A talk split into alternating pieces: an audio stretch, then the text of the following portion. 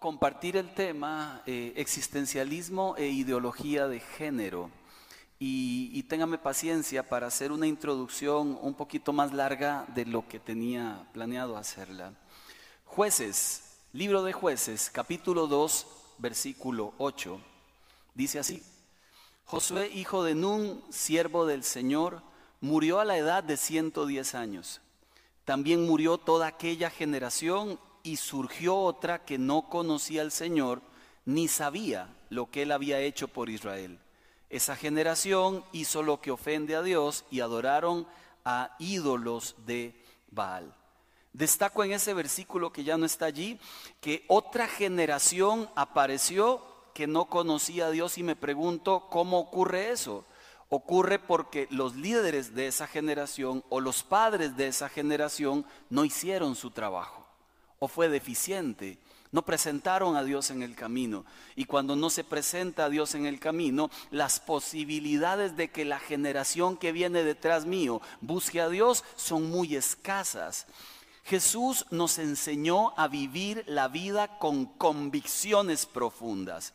Mire que tan es así que en Juan 12, 27, por ejemplo, dice Jesús, todo mi ser está angustiado. ¿Y qué voy a decir? Padre, líbrame de esta hora difícil, si para esta hora es que he llegado. Jesús vivió con convicciones profundas, no con sentires, sino con convicciones, lo que creía, en quién creía, la razón por la cual creía. Igualmente el salmista, un salmo que todos conocemos, allá en el Salmo 23 decía David, aunque ande yo en valle de sombra o de muerte, vivo por convicciones, no temeré mal alguno porque tú estarás conmigo. Estas convicciones han sido golpeadas, distorsionadas y maltratadas desde el inicio de la historia. Le compartí hace tres semanas atrás que en el Génesis comenzó la debacle porque el diablo confundió tres pilares de Dios. ¿Qué es la verdad? Y el diablo dijo, la verdad no está en Dios, no es lo que él dice, háganme caso a mí. ¿Qué es lo correcto? Todo es relativo, usted puede hacer lo que usted quiera, que nada va a pasar. ¿Cuál es la identidad mientras Dios dice, tu identidad está en mí? El diablo dice, usted puede ser el Dios de su propia vida, tranquilo, haga lo que usted quiera. Y allí, en el Génesis, se golpean tres pilares fundamentales del ser humano. Bueno, resulta que Dios deja a la familia para enseñar la verdad y para afirmar la identidad de los hijos. Dice Génesis 1:27, aquello que se había perdido allá con Adán y Eva, Dios trata de que se recupere dejándole a un niño papá y mamá. Génesis 1:27. Así que Dios creó a los seres humanos a su propia imagen, a imagen de Dios los creó, hombre y mujer los creó.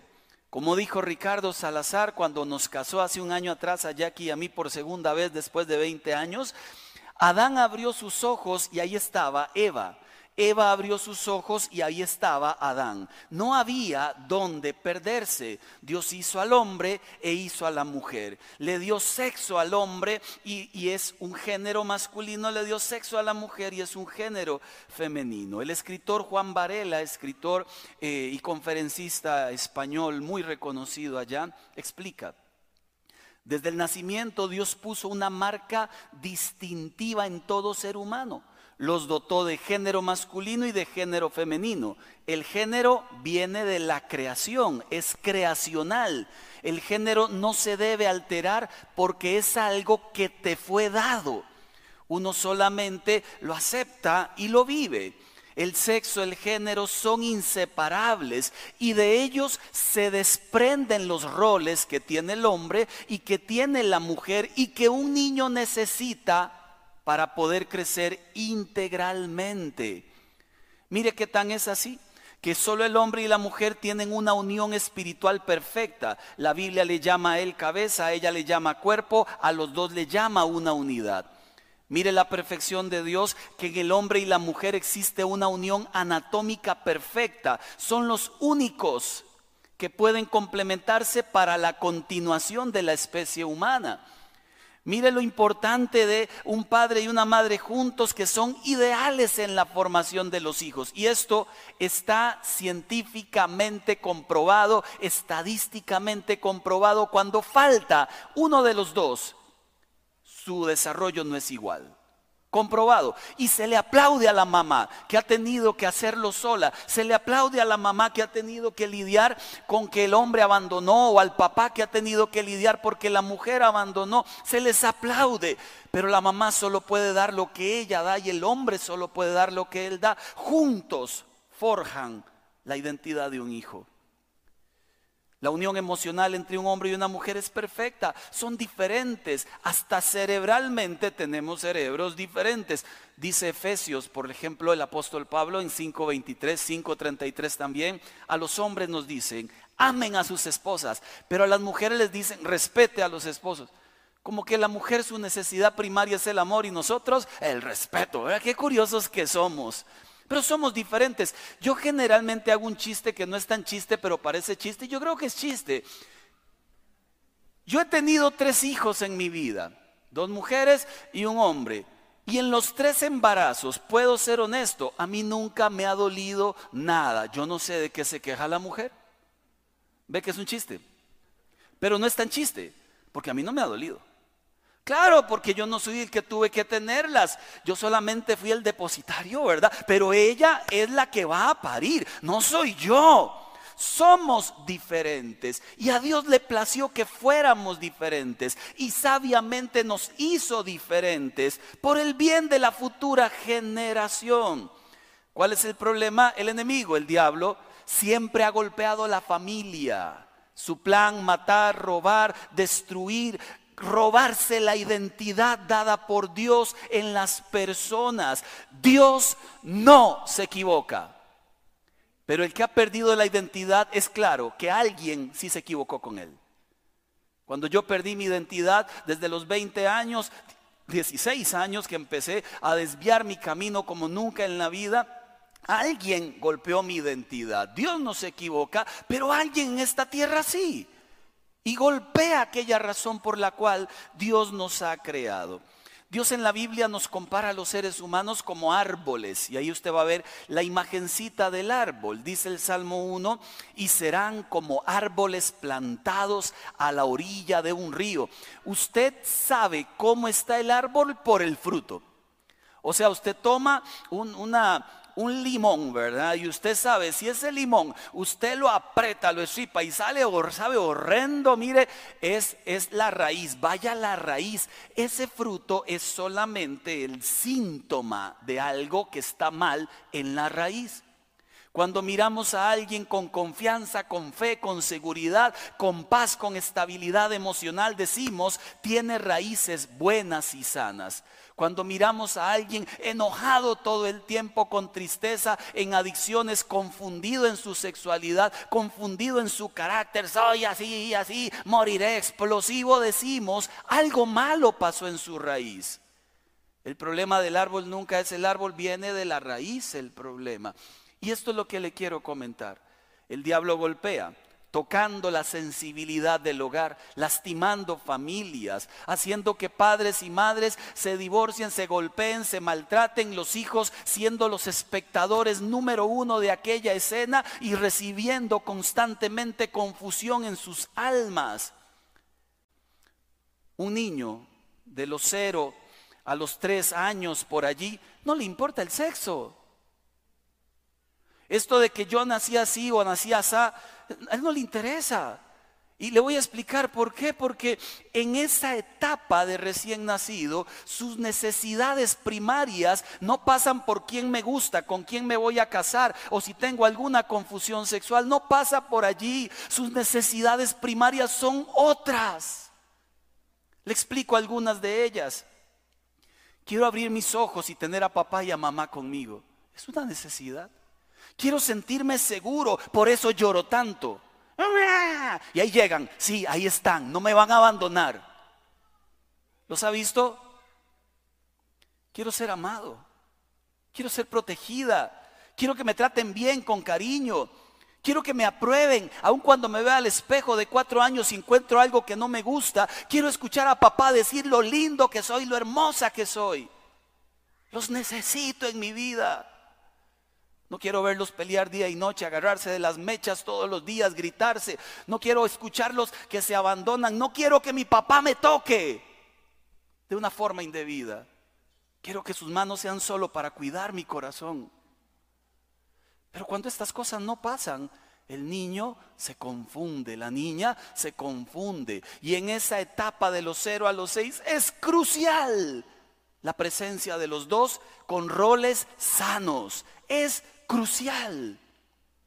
De toda la gente que ha atendido en mis apenas 25 años de pastoreo, pastoreo he descubierto el mismo factor común de toda la gente que ha atendido en alguna confusión de su identidad, sea sexual, sea que se enoje, sea en pornografía, sea en, en, lo que sea, en todos hay una raíz que tiene que ver con algo que le faltó cuando era pequeño y que busca con desesperación. Un padre distante genera hijos adictos a la aprobación. Anda buscando aprobación en cualquier persona como yo cuando pequeño.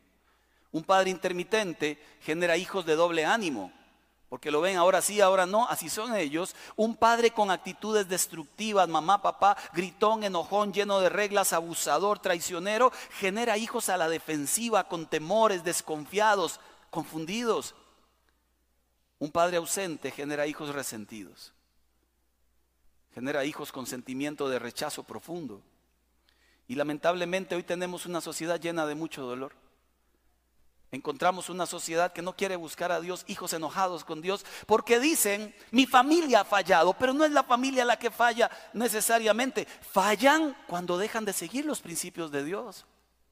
La familia es un plan perfecto, maravilloso, único. No hay nada que se le compare en esta tierra. Tanto que hasta los que no creen en Dios quieren casarse. Porque creen en la institución de la familia. Creen en que algo hay allí, que si se hace bien, como Dios dice, el resultado será extraordinario. Cuando no se cubren las necesidades de los hijos, lamentablemente algunos terminan tan enojados con el sexo opuesto que lo rechazan de por vida. Otros terminan tan necesitados del sexo opuesto que es lo que andan buscando cuando son grandes. He escuchado tanta historia de este tipo. Hay mujeres que no se casan con un esposo, se casan con su papá. ¿Me explico? Andan buscando en el novio al papá. Hay mujeres que andan buscando en el novio al papá. Hay, hombres que andan buscando en la novia a la mamá. Conocí un buen amigo que cuando ya era grande se acostaba con todas las mujeres que podía, les hacía daño, las dejaba botadas, se acostaba con otra, la dejaba botada. Ya cuando charlamos y hablamos, en el fondo de su alma y de su corazón quería hacerle daño a las mujeres y había una razón. Mi mamá nunca me abrazaba, mi mamá nunca me aconsejaba, mi mamá nunca estaba conmigo. Ahora le hago daño a las mujeres. Su necesidad se volcó en ira y en rencor contra aquella persona, contra aquel sexo llamado el sexo femenino. Como le digo, un chico de los 0 a los 4 no busca estas cosas. Lo que sí es cierto es que mientras está siendo formado, ven los roles del papá y ven los roles de la mamá, cómo se afirma su sexo biológico. Dios le hizo hombre y a partir exactamente de mirar cómo interaccionan, pues termina siendo afirmado o confundido. Una de las dos. Primera gran raíz, entonces le enseñaba en el arbolito la familia de donde venimos. Segunda gran raíz, la sociedad que fue tomada por el mal, altamente influenciadora. Yo, yo, sé que hay chicos que han tenido papás extraordinarios, mamás extraordinarias, pero luego están adictos a las redes sociales. Y en las redes usted se encuentra lo que sea. Mentiras vendidas como si fueran verdades. Van a la universidad y algunos profesores diseñados allí, exclusivos puestos para confundir la mente de la gente, para boicotear la fe, para tirar basura encima de aquello en lo que creemos. En lugar de simplemente enseñar la materia, se esfuerzan para lograr que la gente se aísle de la verdad de Dios, que construyan sus propias vidas lejos de los valores de Dios. Hay gente que creció con una linda familia, pero que fueron afectados por la sociedad. Y lamentablemente estos grupos son peligrosísimos. Cuando hablo con, con amigos que charlan conmigo en, sus ideas, siempre les pregunto, ¿cuál es tu grupo de influencia? Y siempre encontramos dos, tres o un grupo de gente o un WhatsApp por allí escondido que son los que pasan alimentándole mentiras y mentiras. Y la gente termina creyendo eso. Y aquí hay que elegir. O creo las verdades de Dios o todo lo que aparece en las redes o todo lo que aparece en los grupos, o toda la verdad que no viene de Dios, la cual sería una mentira. Aquí hablamos del humanismo, la verdad está dentro tuyo, vive como quieras, sé tu propio Dios. Hablamos del materialismo, la verdad está en lo que puedo tener. Entonces mucha gente la identidad la basan en el carro, en el celular, en el trabajo, en el viaje que hicieron. La verdad está en el existencialismo, la verdad está en lo que puedo sentir. Si lo siento, es verdad. Si no lo siento, lo siento. ¿Sabe que en la iglesia se metió el existencialismo profundo? Tanto, tanto que hágale caso a su corazón, lo que usted sienta. Y la gente comenzó a ver moveres por todo lado, escarchas, zapatazos del Señor, mire, sacazos, recibe, caían, se levantaban. Si usted no habla en lenguas, está fuera de su gracia. Yo no hablo en lenguas y creo en las lenguas. La Biblia enseña que existen, la Biblia enseña que es un don que Dios reparte y comparte con quien Él quiere. Pues a mí me dijeron, como no lo tienes, te opones al mover del Espíritu. Tengo 25 años de ser pastor, soy un hombre lleno del Espíritu de Dios. No hablo en lenguas, es un don nada más. Tengo otros dones, pero respeto al que las habla. Y le digo, hágalo como dice Primera de Corintios 14. Pero hoy es almática la iglesia. Y tuve una visión y fui al cielo. Ahora escribo un libro los 10 minutos en el cielo. Y el otro, y tuve una visión y fui al infierno 40 minutos en el infierno. Y yo, Señor del cielo. Mejor lean la Biblia, por Dios. En la Biblia explica que hay en el cielo y que hay en el infierno. No se enrede la vida por el sentir. Y es que me apareció un ángel, cuidado, dice Gálatas. Si alguien se le aparece a usted eh, y le dice algo diferente de lo que dice la Biblia, está en maldición. Cuidado en realidad. Bueno, la ideología de género justamente se basa en el sentir subjetivo y ya le explico. Y la tercera raíz del arbolito es el corazón endurecido. Las carencias de la niñez generan dolor, pero si crecí con mis carencias suplidas, voy a la sociedad y la sociedad genera confusión con nuevas alternativas diferentes de las que Dios propone. Y al final la gente entonces termina creyendo mentiras, endureciendo el corazón y afirmándose en esto es lo que soy. Como la familia fracasa, busco algo diferente de lo que es mi familia tradicional. Más o menos algo así. Cuando me compré mi primera moto hace 14 años atrás, terrible, no servía. Nueva de paquete. Se apagaba, una 150 era, se apagaba, se encendía, se le salía el aceite por todo lado. Mire, la llevé otra vez al señor de la agencia y me decepcioné de las motos. Entonces, como esa moto no sirve, ninguna moto sirve y en adelante no vuelvo a andar en moto. Es una locura como el modelo de familia donde yo vengo, que así fue el mío destruido, no funcionó, entonces la familia no sirve. No, yo puedo en adelante construir la familia como Dios dijo. Puedo en adelante anclarme en sus valores y construir la familia con los principios que Él dijo. Lamentablemente la mía no los vivió, pero las mías en adelante lo pueden vivir. Mi generación y la generación de la generación de las generaciones mías podrán ver la bendición de Dios porque alguien hoy decide volver a la raíz, volver a la identidad de Dios, a la verdad de Dios, a la justicia de Dios. Entonces, si de aquí para atrás no hubo nada, de aquí para adelante puede haber mucho pero no creando nuevos modelos, no alterando lo que Dios dijo, no pasándole por encima las verdades eternas de Dios. Todos acá, sin excepción, necesitamos llenar legítimas necesidades de amor, todos sin excepción. Le explico. Hablemos de la ideología de género. Y esa fue mi introducción. Es un conjunto de ideas anticientíficas que plantean un ideal de la sexualidad basado en el sentir subjetivo de cada persona. La ideología de género inicia en estas ideas. No se nace mujer, se llega a serlo. Los roles sexuales no son naturales, no es natural ser hombre o ser mujer. Tu sexo no lo determinan tus genitales, sino tu sentir porque tu sexo no es biológico, es psicológico. Y como es psicológico, puedes deconstruir lo que te construyeron y volver a construir lo que quieras construir. No depende de tu biología. Además, usan la política como caballo de batalla, se victimizan, si no piensas como yo me odias. Es una locura porque a mí me gustan las motos, es mi deseo las motos. Si usted va a mi oficina va a encontrar un, altar de motos. Me gustan las motos y la gente me regala motos y algunas las compro. Tengo, un poquillo ahí. Eh, a mí me gustan y está bien. Entonces, al que no le gustan lo puedo llamar motofóbico. Si a usted no, le respeto, a mí sí. ¿Me explico? Si alguien quiere vivir acorde a su sentir, pues está en su derecho. Pero no por eso es que yo a usted le voy a odiar. Jamás de la vida. Los cristianos no somos llamados a odiar. Si odiamos no somos cristianos. No tiene mucho sentido la expresión. Pero es un caballo de batalla la victimización, el adoctrinamiento desde la niñez, el tratar de eliminar las diferencias entre hombres y mujeres, lo cual es, extraño en realidad. Feminicen al hombre y, y masculinicen a la mujer.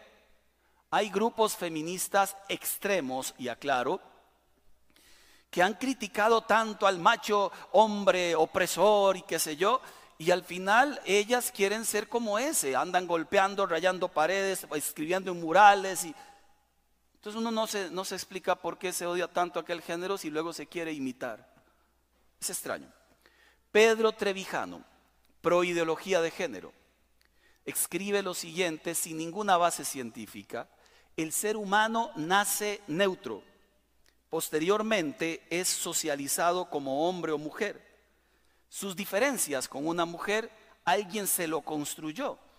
Usted puede elegir su sexo cuando quiera y cambiarlo las veces que usted considere oportuno. Oscar Walsh, también un afamado eh, pro ideología de género, explica la heterosexualidad, un hombre y mujer, es un problema sexual grave que limita la vida de millones de seres humanos. La heterosexualidad, afirma él, no es natural ni genética, se aprende, se cambia y se transforma. Esto me recuerda a Isaías, hay de aquellos que a lo bueno llaman malo. Luke Timothy Johnson es un erudito y profesor del Nuevo Testamento y escribió lo siguiente en el libro Homosexualidad y la Iglesia. Creo que es importante establecer claramente que nosotros rechazamos en esta materia las órdenes directas de la Biblia y apelamos en su lugar a otra autoridad, al peso de nuestra experiencia, que nos dice que así como somos, Dios no solo nos hizo, sino que está muy contento. Mi experiencia, mi sentir por encima de las verdades de Dios. A eso apelamos. Entonces creo que más que ideología de género o que alguien pueda darse el lujo de cambiarse el género, creo que es confusión de género. ¿A qué me refiero? Un hombre puede sentirse mujer y luego hombre, homosexual, transexual, transedad, que usted puede tener una edad diferente de la que tiene, transespecie, que raya y se sale del ser, humano porque usted no se considera un ser humano, sino un animal no binario, que puede ser hombre, que no eres ni hombre ni mujer, o pangénero, que en este momento te sientes hombre, pero en tres horas te sientes mujer y mañana te sientes todos los sexos juntos. Y sume, andrógino, chico que luce como chica, voy, lesbiana con aspecto varonil, boy dyke, lesbiana con aspecto femenino, brosis, una relación entre hermano y hermana, más 126 géneros más. Yo le llamo confusión de sexo. Yo le llamo identidad perdida, identidad robada. Yo le llamo algo ocurrió. No obstante, eh, dice Agustín Laje, que es un defensor de, la, de la, un defensor de la sana sexualidad. Si una mujer no está definida por sus pensamientos, por sus actitudes, por su ADN, por sus preferencias, por sus órganos, ¿qué la define entonces? ¿Cómo puede decir un hombre me siento mujer cuando no se sabe lo que una mujer debería sentir? Comienza a filosofar la gente a partir de qué nos está pasando y además, ¿cuál es el límite? Porque esto sigue subiendo. Escuchaba a un hombre pedófilo en una cárcel que cuando lo entrevistan dice, yo estoy defendiendo mis derechos desde la cárcel. Y mi derecho a sentir es que amo a los niños y disfruto el sexo con ellos y así nací y es mi derecho. Y está tratando de crear jurisprudencia en favor de su aberración. ¿Cuál es el límite? Dios había establecido una vida con límites. Algo afectó el camino. La familia es afectada. La sociedad golpea. El diablo trabaja. Y en el camino todos perdemos identidad. Y no solo sexual, me explico. En algún momento de la historia nos encontramos aquel hombre que le llaman el joven rico. Tenía mucha, mucha riqueza, no dice la Biblia cuánta. Se topa con Jesús y le dice, Señor, ¿qué debo hacer para heredar la vida eterna? Y el Señor le dice, los mandamientos, toitico los he guardado. ¿Algo más? Y el Señor le dice, sí, vende todo lo que tienes y dalo a los pobres. Dice la Biblia que el muchacho pegó un frenazo. No, dice que pegó un frenazo, ¿verdad? Simbólicamente pegó un frenazo. Y dijo, no, yo no puedo hacer eso. Porque es que tenía demasiado. Entonces fue. Y abandonó el camino que el Señor le proponía para que él siguiera. ¿A qué me refiero? La identidad se pierde en toda dirección. Él era una criatura de Dios que no debía amar el dinero, ahora era un avaro que amaba el dinero por encima de Dios. La identidad se pierde en toda dirección y en todo sentido. El que miente constantemente y no para de mentir y aún dice una mentira para tapar otra mentira, esa persona está viviendo en otra identidad, en la identidad del mentiroso, pero no en la que Dios le dio como una persona santa que no necesita mentir. El que ve pornografía está viviendo como un adicto al sexo sin darse cuenta que Dios le llamó a ser libre y ha perdido su identidad semana tras semana, día tras día, delante de la pantalla del celular o delante de la pantalla de su cuarto, allí donde se esconde o en el trabajo. Y ha perdido identidad.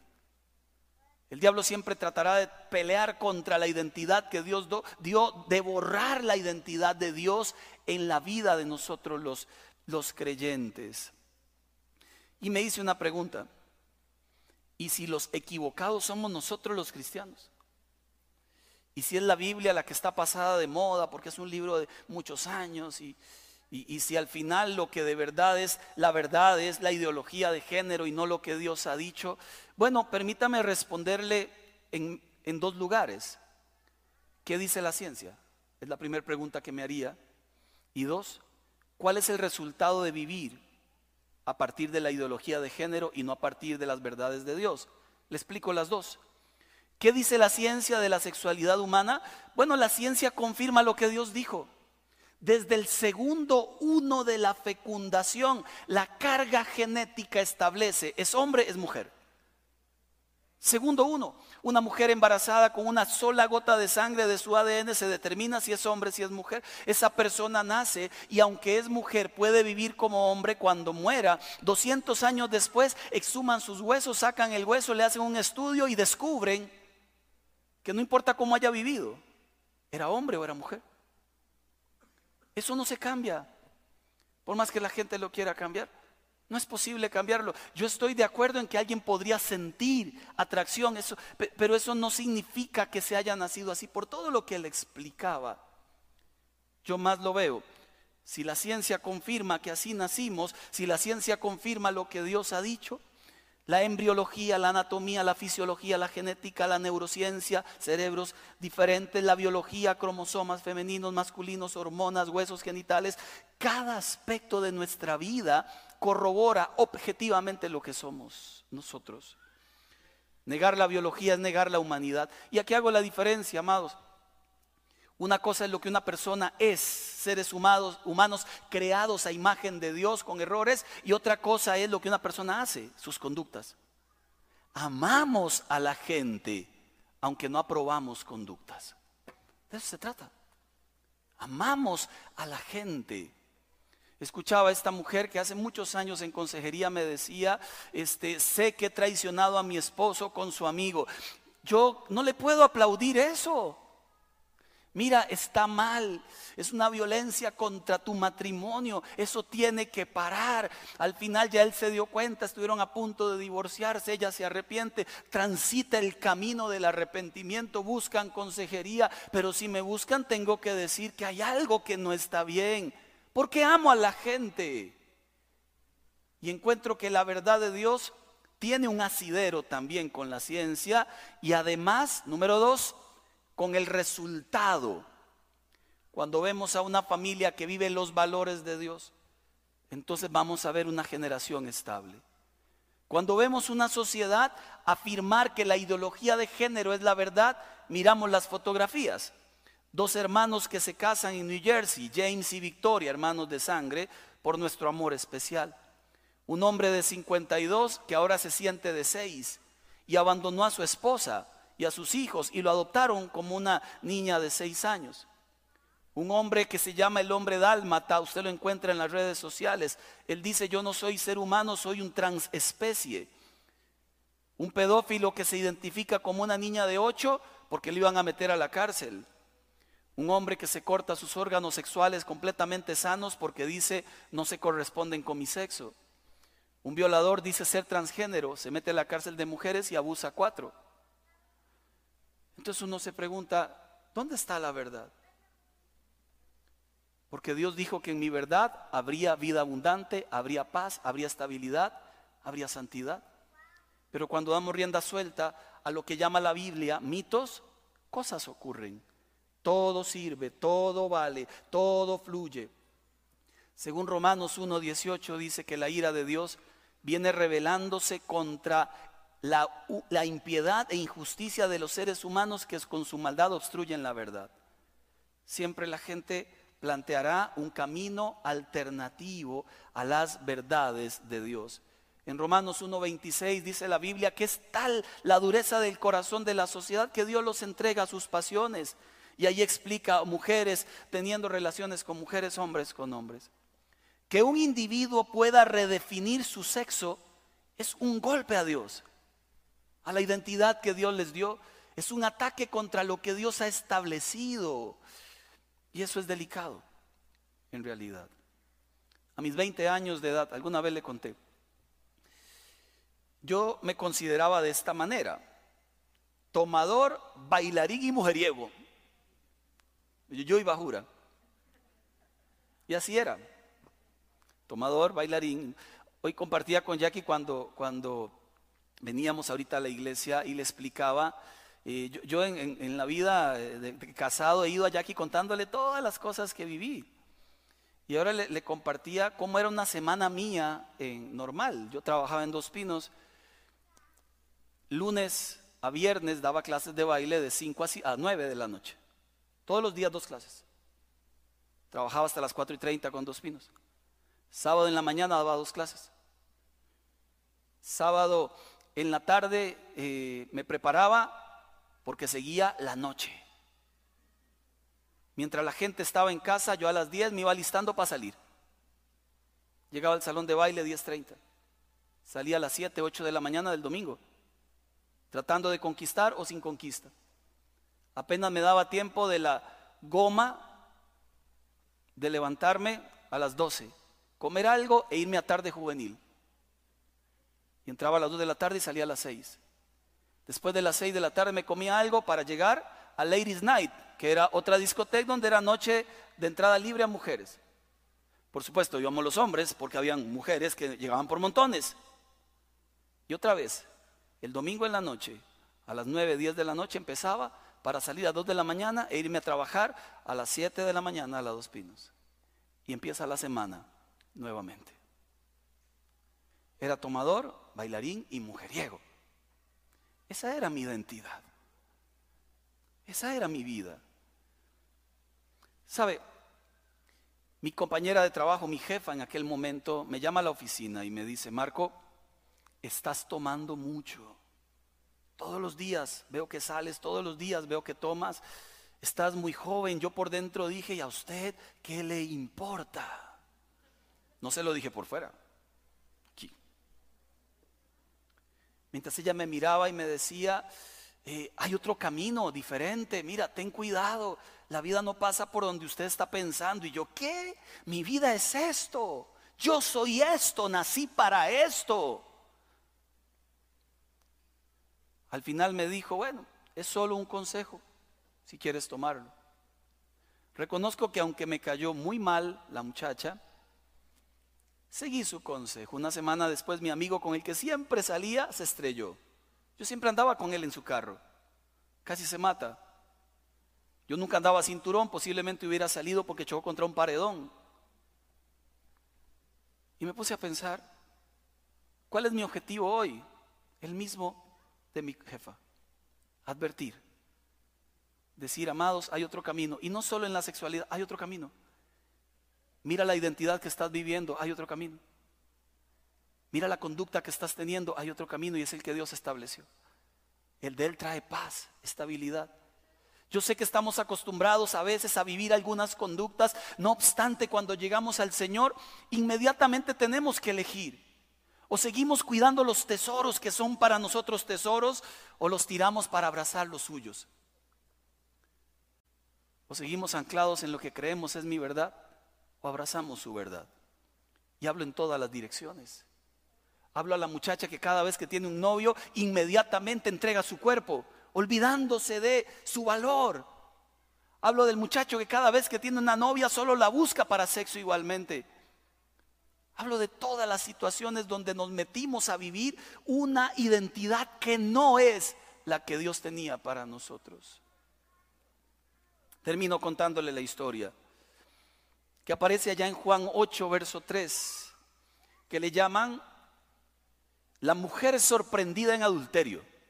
Siempre me ha llamado la atención el título, el título porque en todas las Biblias el título no está escrito en la Biblia, lo ponen los biblistas. Pero, pero ella, ella estaba haciendo cosas sola. Porque para empezar debería ser la pareja sorprendida en adulterio y el bandido que salió corriendo. Debería ser algo así. Pero no aparece la historia como la mujer sorprendida en adulterio. Eran dos, se ocupan dos para un adulterio.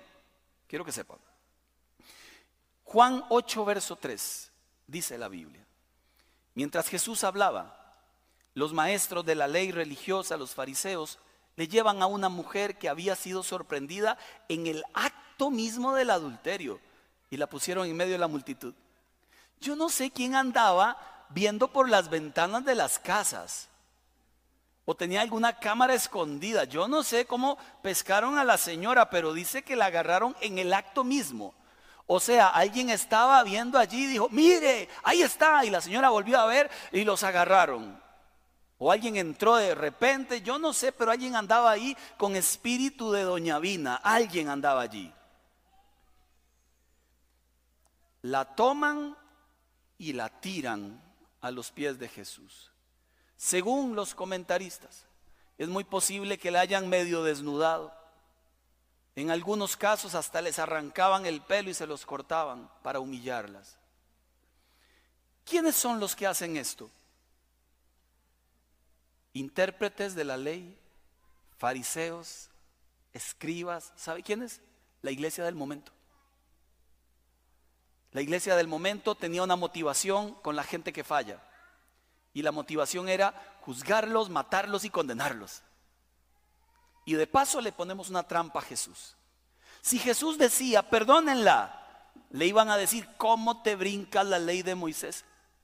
Si Jesús decía, apedréenla, Qué hombre sin misericordia. O sea, no iba a quedar bien de ninguna manera. Y ahí llegan para tentarlo y todos agarran piedras. O sea, imagine la escena. Jesús está tranquilo en un lugar, le tiran a una mujer semidesnuda, avergonzada, humillada, triste, sola. Imagínese la mente de esa mujer allí, rechazada por todo el mundo. Y allí está ella esperando la primera piedra, todos con las piedras, esperando la señal. La iglesia perdió el objetivo de ser iglesia. Y le explico. En el verso 4 dice, dice la Biblia, maestro, le dijeron a la mujer, perdón, le dijeron a Jesús, el cinismo de llamarle maestro cuando ellos no hacen lo que él dice. Esta mujer fue sorprendida en el acto de adulterio. La ley de Moisés manda apedrearla. ¿Y tú qué dices? ¿Le entramos? ¿Qué corazón de verdad? Ese no puede ser el corazón de la iglesia. Yo creo que la mujer alguna vez se casó. ¿Qué se me hizo Betsa? Creo que la mujer alguna vez se casó y, como en todas las bodas, ¿verdad? Yo, no sé si esa boda fue arreglada o no, en aquel tiempo era muy común, ¿verdad? Solo sé que la señora, pues algo le pasó en el matrimonio, no sé si por su herencia del pasado, no sé si por la niñez, si salió de casa casándose a la fuerza, no sé qué vivió. Solo sé que en el camino se topó otro señor que también estaba casado.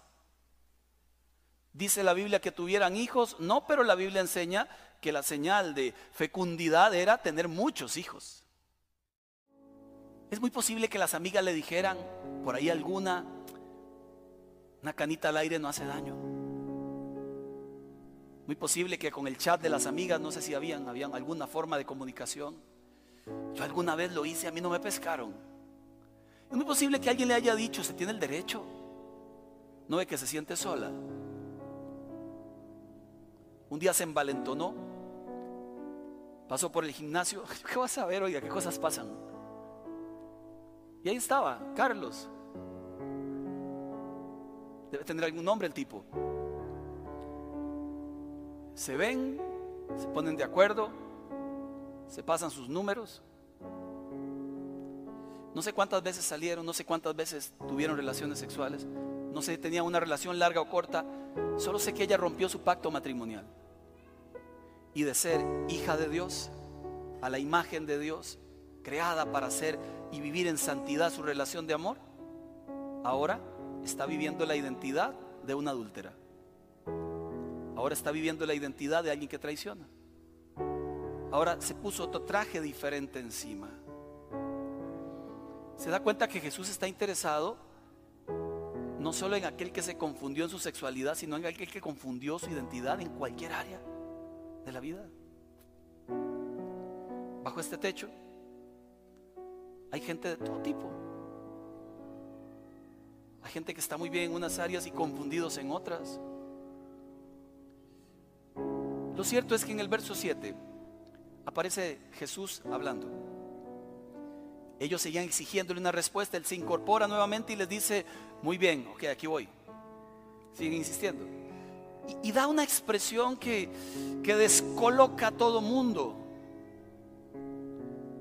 Yo pienso que, casi todos pensaban que iban a decir, apedrenla, ya decía, eso dice Moisés. Y da una expresión que, que, como el maná, cuando el maná cayó del cielo, la gente recibió el maná allá en el desierto y dijeron, ¿qué es esto? Por eso lo llamaron maná, porque maná significa, ¿qué es esto? Cada vez que Jesús aparece en nuestras vidas nos descoloca porque tenemos toda nuestra vida tan organizada y, Dios aparece con una respuesta que, es diferente a lo que pensamos. Y Jesús dice, aquel que esté libre de pecado, que sea el primero en tirar la piedra. wow. Se lo, se lo, digo en griego, sopapo al alma. ¿Sabe por qué sopapo al alma? Y extraigo cinco enseñanzas de ese versículo. Primera enseñanza. Gente, gente, están olvidando que la motivación de mi iglesia es salvar personas. No lo olviden. Yo vine y di mi vida por salvar personas. Daré mi vida por salvar personas. El camino de la iglesia es salvar personas. No lo olviden.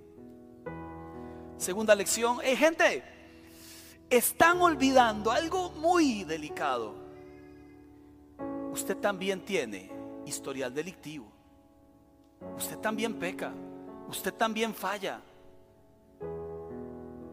Así que no se planteen como los grandes santos acusadores ni se sienten en sillas de jueces. usted también falla. Lo tercero, gente, mi favorita. Quiero que sepan que yo amo a todos por igual. A esta mujer que está aquí, que vive en adulterio, la amo profundamente. Y a todos ustedes que están con las piedras en la mano, también los amo profundamente. Es que vino a salvar lo que se había perdido. Cuarta lección, gente. Nadie debería vivir bajo la amenaza de una piedra. Nadie debería vivir sosteniendo una piedra. Todos deberíamos vivir bajo la mano de gracia de Dios, que es diferente. Y la quinta lección, muy significativa creo, verso 9 del capítulo 8 de Juan, al oír esto, los acusadores se retiraron uno tras otro, los de más edad, hasta que quedaron solos Jesús y la mujer. Jesús se incorpora y le dijo, ¿dónde están los que te acusan? ¿Cuál de ellos te condenó? Ella dice, no, ninguno. Créame que en ese momento la vergüenza debió haberla tenido mirando para abajo. Cuando Jesús queda solo con ella, le miró. Ante las preguntas se incorpora. No hay ninguno que me acuse, no hay ninguno que me condene. Quinta lección. Lo que haces es pecado no lo hagas más. Has perdido tu identidad, eso es pecado. No estás viviendo como yo digo. No fue que la perdonó y le dijo sigue igual. Es que su amor es firme en cuanto a su proyecto con el ser humano. ¿Está mal? Te perdono, te limpio, adelante pero no peques más. Y me dice la pregunta, ¿qué hubiera pasado si usted un mes después se encuentra a la señora en adulterio otra vez con el mismo don Carlos? Yo creo que cuando nos hemos encontrado con él, ya no llegamos con demandas. Porque comparamos lo que Él nos da versus lo que tenemos. Comparamos lo que Él ofrece, gracia, plenitud, amor, sana espiritualidad, eternidad, con lo que traemos. Pablo decía que Pablo tuvo una identidad pesada lejos de Dios. Soy fariseo de fariseos. En cuanto a la ley, mire, como ninguno de ustedes, a los pies de un tal Gamaliel fui instruido. Yo sé más que todos, pero todo eso, eso que me daba identidad, lo tengo por basura con tal de alcanzar el conocimiento de Dios. Cuando llegamos al Señor, con tanta cosa encima como la mujer, y Dios nos perdona y nos encontramos con Él, se acaban las demandas. Y le decimos, Señor, se lo digo como dijo una frase por ahí, tengo miedo, tengo temor de que esta identidad que he adoptado por tantos años, que me ha dado tanta satisfacción pasajera, tengo temor de soltarla y después qué? ¿Y si no puedo? ¿Y si me devuelvo? ¿Y si fracaso? Y... Gracias a Dios aquella mujer no hizo ninguna pregunta y se convirtió en una seguidora de Jesús, lavada por la sangre de Jesús, cubierta por su amor y adoptando la identidad que Dios le había dado. Le pido que se ponga de pie, por favor.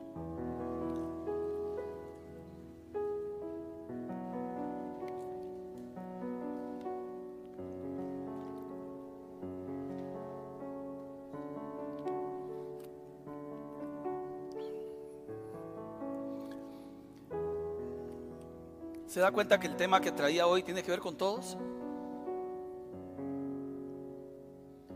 Porque el intérprete y el fariseo hubieran llegado le van a hablar a aquel. El creyente llega diciendo, Dios me tiene que decir algo a mí. Y aquí le hago la pregunta y responda con mucha honestidad. ¿Quién ha vivido una forma de vida que no es la que Dios dice. Quien vuelve a casa y con sus actitudes de desprecio, de enojo, termina lastimando a la gente que ama. Estás viviendo en una identidad incorrecta. Quien vive atrapado en la pornografía, con la frase no puedo salir de ella, estás viviendo en una identidad incorrecta. ¿Quién está coqueteando con otra persona que no es su esposa o su esposo? ¿Quién ha cruzado límites mandándose mensajes? ¿O ya salieron una vez? Estás viviendo en una identidad incorrecta. ¿Quién perdió la pasión por Dios?